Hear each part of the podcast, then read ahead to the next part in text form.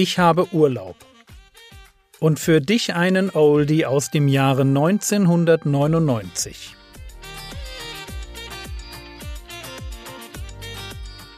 Theologie, die dich im Glauben wachsen lässt, Nachfolge praktisch dein geistlicher Impuls für den Tag. Mein Name ist Jürgen Fischer und diese Woche geht es um den idealen Zeitpunkt für das Evangelium. Friede.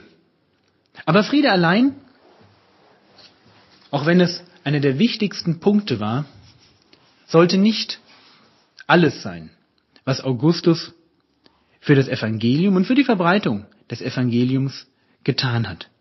Es gab einen zweiten Punkt. Und dieser zweite Punkt hängt natürlich eng mit dem ersten zusammen. Wenn der Friede Roms das Äußere darstellt, dann ist die Entwicklung eines ausgezeichneten Straßensystems ein zweiter wichtiger Punkt, den wir nicht unterschätzen dürfen. Augustus hatte ein ganz besonderes Interesse für Straßen. Und deshalb ging die Entwicklung des Straßensystems auch zügig voran. Er ging so weit, dass die Unterhaltung einem speziellen Ausschuss älterer Senatoren übertragen war. Und wenn wir heute darüber nachdenken, dann verstehen wir, warum das wichtig war. Er brauchte Straßen. Erstens, um schnelle Truppenbewegungen durchführen zu können. Schnelle Truppenbewegungen für Polizeieinsätze. Wenn es irgendwo brannte, wenn irgendwo schnell Militär einen Aufstand niederschlagen musste. Oder wenn Feinde von außen heranrückten und man die Kräfte, die Verteidigungskräfte des Landes schnell mobilisieren und an irgendeinem Punkt der Grenze zusammenfassen musste. Die römischen Straßen sind berühmt und sie werden bis heute benutzt. Man könnte sagen, Römer waren vielleicht nicht besonders bekannt für sehr einfallsreiche Bauten, aber das, was sie gebaut haben, das hielt meist fast ewig. Ein zweiter Punkt, warum man Straßen braucht, das ist das Thema Nachrichtenübermittlung. Erst unter Augustus wird eine amtliche Post eingeführt. Und natürlich kann diese Post nur funktionieren, wenn man auch Wege hat, auf denen sich die Postleute dann vorwärts bewegen können. Von Rom aus ergoss sich das Straßensystem in alle Teile des Reiches. Und durch dieses weit verzweigte Straßensystem kam es natürlich auch zu einer Förderung von Handel und, wir würden heute sagen, Tourismus. Es war plötzlich möglich, in einem Teil des Reiches etwas zu produzieren und es einem anderen Teil des Reiches zu verkaufen. Es war plötzlich möglich, in einem Teil des Reiches aufzuwachsen und in einem ganz anderen Teil des Reiches problemlos zu studieren. Der vermehrte Kontakt der unterschiedlichen Bevölkerungsteile des Reiches führte dazu, dass natürlich auch die Kultur des Mittelmeerraumes zunehmend zu einer einheitlichen Kultur zusammengeschmiedet wurde. Und wir wissen heute, dass die Christen der damaligen Zeit die Möglichkeit, sich schnell und sicher von A nach B zu bewegen, ausgenutzt haben, um das Evangelium zu verkündigen. Wir werden im Neuen Testament damit ja ganz selbstverständlich konfrontiert, dass Paulus lange Reisen unternommen hat. Und ich weiß nicht, ob wir uns darüber im Klaren sind. Nach dem Niedergang des römischen Reiches bis in unsere Zeit hinein wären diese Reisen nicht mehr möglich gewesen.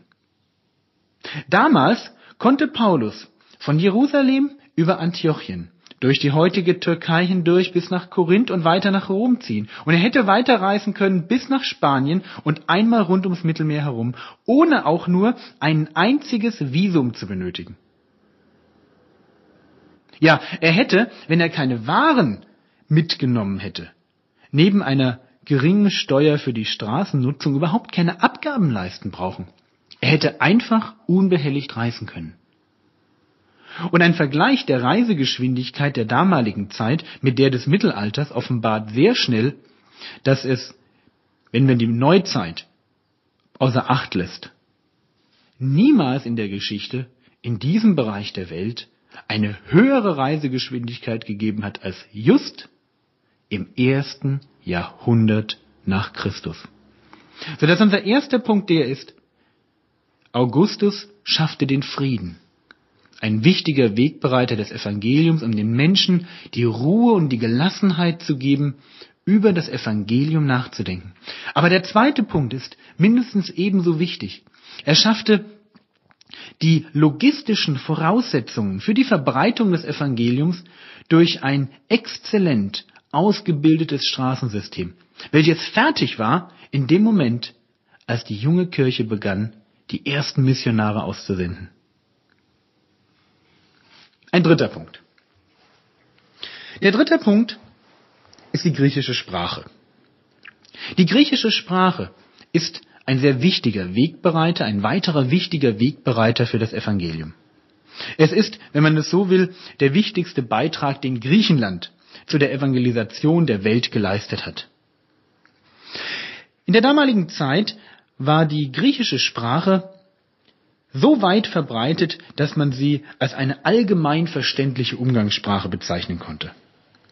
Im Osten des Reiches wurde sie durch die Eroberungen von Alexander dem Großen zur allgemeinen Sprache und im Westen passierte ab dem dritten Jahrhundert vor Christus, also etwa 100 Jahre später, dann dasselbe. Wodurch lernten die Römer Griechisch? Ja, sie lernten es hauptsächlich durch ihre Sklaven.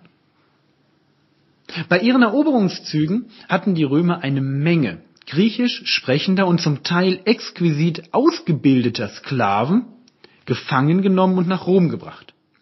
Dort wurden diese Menschen schnell zu Lehrern und man vertraute ihnen die Kinder an und verbunden mit einer gewissen Unwilligkeit, die eigene Sprache aufzugeben, machten sich diese griechischen Lehrer überhaupt nicht die Mühe, Latein zu lernen, und stattdessen fingen die Römer an, ihre eher ungehobelte Sprache gegen das in ihren Augen feinere Griechisch einzutauschen.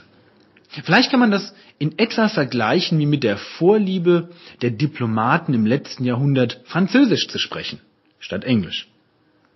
Es war einfach fein und es war schick. Und wenn wir die frühen römischen Geschichtsschreiber uns anschauen, dann schreiben sie wie selbstverständlich in Griechisch. Und viele der, der auch offiziellen römischen Inschriften im ersten Jahrhundert vor Christus waren in Griechisch. Und Cicero schreibt an einer Stelle, die ganze Welt spricht Griechisch. Und Latein, tja, Latein spricht man eigentlich nur in seinem eigenen Land. Es ist deshalb für uns, vielleicht haben wir nie drüber nachgedacht, aber für uns ganz normal, auch für die damalige Zeit ganz normal, dass Paulus an die Römer in Griechisch schreibt und nicht in Latein. Es ist auch ein Merkmal gewesen der Herkunft, ob man zu dem römischen Reich dazugehörte oder nicht. Da sehen wir Apostelgeschichte 21, 37, wo der Hauptmann Lysias den Apostel Paulus, den er gerade aus den Händen eines wütenden jüdischen Mobs befreit hatte, fragt, sprichst du Griechisch? Und die Antwort, die Paulus gibt, nämlich ja, ihm ganz deutlich zeigt, aha, dann kannst du ja nicht der Ägypter sein, der diesen Aufstand angezettelt hat. Eine gemeinsame Sprache war für die christliche Mission ein, ein wirklich kaum zu überschätzender Vorteil. Stellt euch vor, man braucht keine Missionssprachschulen.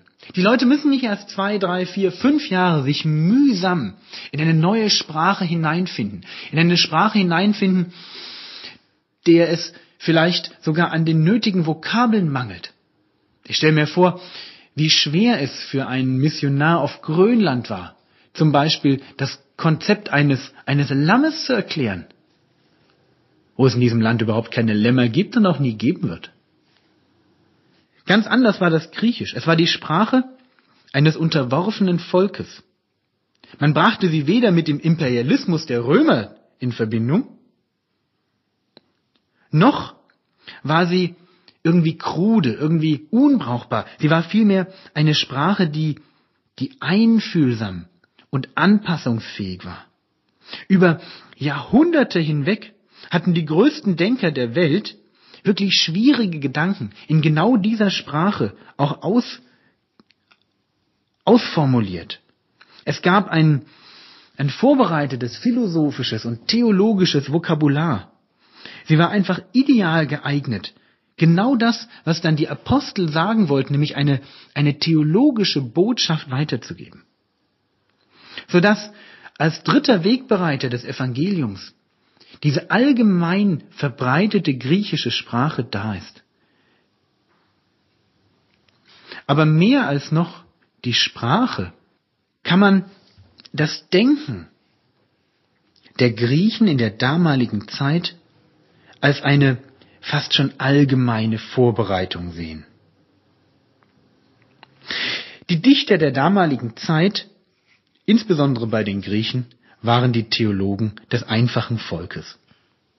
Die Menschen leiteten ihre Vorstellung von den Göttern und von dem, was diese Götter taten, von den Sagen ab.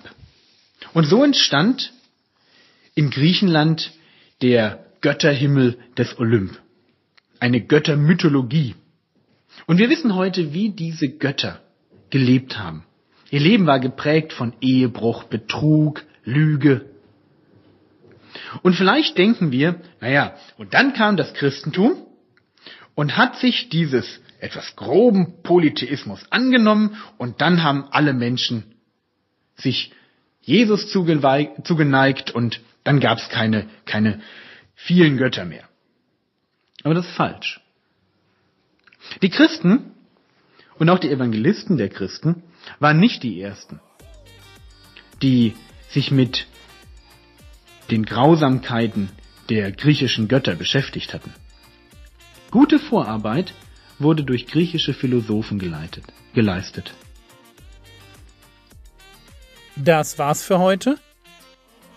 Morgen geht es weiter. Der nächste reguläre Podcast startet am 19. April 2021.